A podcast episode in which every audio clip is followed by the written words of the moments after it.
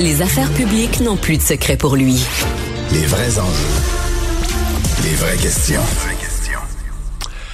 Une histoire euh, vraiment triste. C'est arrivé à toute, toute fin de la semaine passée. Puis en recommençant cette semaine, je voulais euh, aborder ça, traiter ça.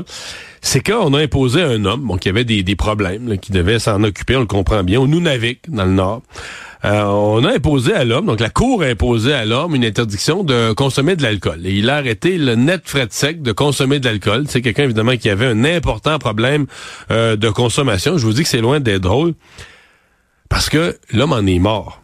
Euh, bon, on ne sait pas trop. Euh, le coroner estime qu'il s'agit d'une mort naturelle, mais qui aurait pu être, euh, être évitée. Mais ce que les experts semblent dire, c'est on, on utilise le mot un sevrage aigu, c'est-à-dire un changement d'habitude ou un arrêt de consommation beaucoup trop euh, brutal, beaucoup trop brusque pour ce que le, corps peut euh, subir. Euh, Mathieu est responsable du programme de logement chez Projet Autochtone Québec. On y a travaillé sur des initiatives de wet shelter, expression pour dire que on peut pas arrêter d'une façon aussi subite. Monsieur Bédard, bonjour. Bonjour, bonjour, merci. Ouais, euh, euh, d'abord avant de parler de vos projets, racontez-moi vous là avec votre expertise, votre expérience, quand vous voyez l'histoire du Nunavik de cet homme-là qui est quand même décédé, ça vous dit quoi Euh, mais en fait, on était horriblement triste par l'histoire. Effectivement, comme tout le monde, je pense que tout le monde est sensible à ça. Euh, en même temps, on n'est pas tellement surprise, euh, dans le sens que je, on trouve qu'il est quand même une méconnaissance de tout ce que ça peut euh, avoir impact comme dépendance, l'alcool. Il y a beaucoup de, surtout dans les nouvelles ce temps-ci, il y a beaucoup d'histoires autour de, de fentanyl puis d'autres euh, drogues plus dures et tout. Puis les gens, des fois, ils ont tendance de de en fait les impacts que peuvent avoir les autres substances euh, comme l'alcool. Hmm.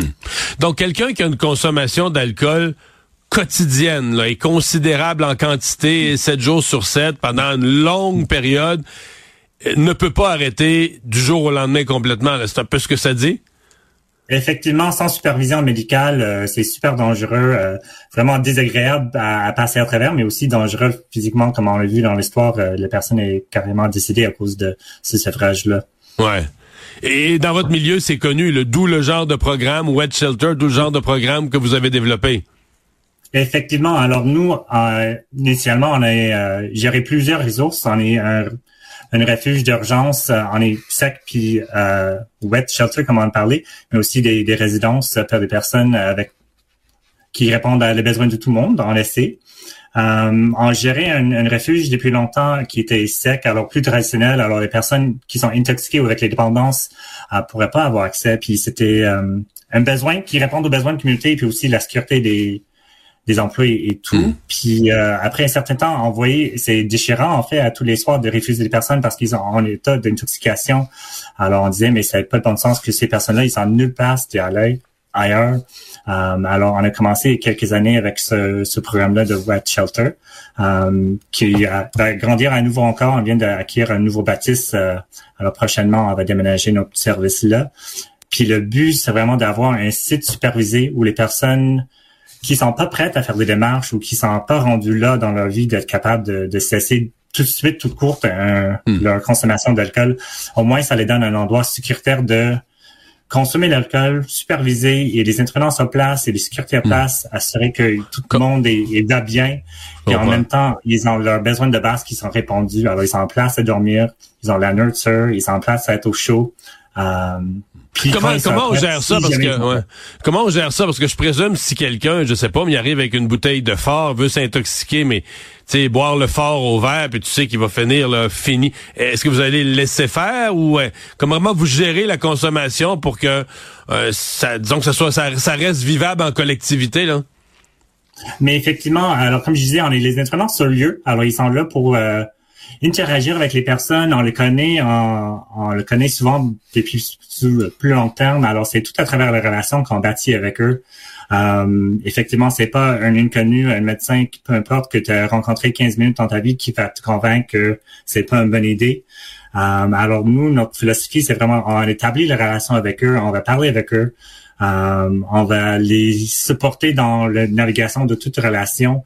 Euh, alors, si les personnes, on dans la la tente qui est supervisée, le, site de consommation, on voit que la situation euh, s'empire, s'empire, mais on va on va parler avec eux, on va voir avec eux les solutions, on va refléter nos ce que nous on voit. Euh, souvent, on va dire, mais prendre un pause, peut-être c'est temps de prendre de l'eau, un repas. Bien avec moi, on va manger un petit peu, on va prendre une pause. Euh, ou carrément, peut-être c'est l'heure de dodo. On te suggère fortement, on va t'encourager d'aller ailleurs, mais on peut les, euh, on peut intervenir avec plein d'outils. On va hmm. proposer d'autres choses. On va proposer, euh, on a des activités, on a des programmes euh, de jour qui se passent, qui donnent les personnes d'autres occupations dans la vie que penser à, à consommer. Ouais, Alors, il y a vraiment plein de solutions. Hmm. Il faut juste prendre le temps de s'asseoir avec eux qualifieriez-vous de ça? Euh, parce que c'est certain quelqu'un qui connaît pas le milieu, qui regarde ça de l'extérieur, tu sais, on, des fois même on va le dire, il y a rien qu'à arrêter de boire. Là, la personne a un, problème de consommation. Est-ce que vous qualifieriez ça de simpliste, un peu ce qui est arrivé au Nunavik, c'est-à-dire que la cour impose, bon mais là faut plus que tu boives, t'arrêtes de boire complètement euh, du jour au lendemain. Euh, est-ce qu'il y a eu un manque quoi d'expérience, de, de, de, vécu, de connaissances Ou c'est sûr que les, les ressources sont plus rares, plus éparpillées dans une région là où les, les kilométrages sont aussi grands?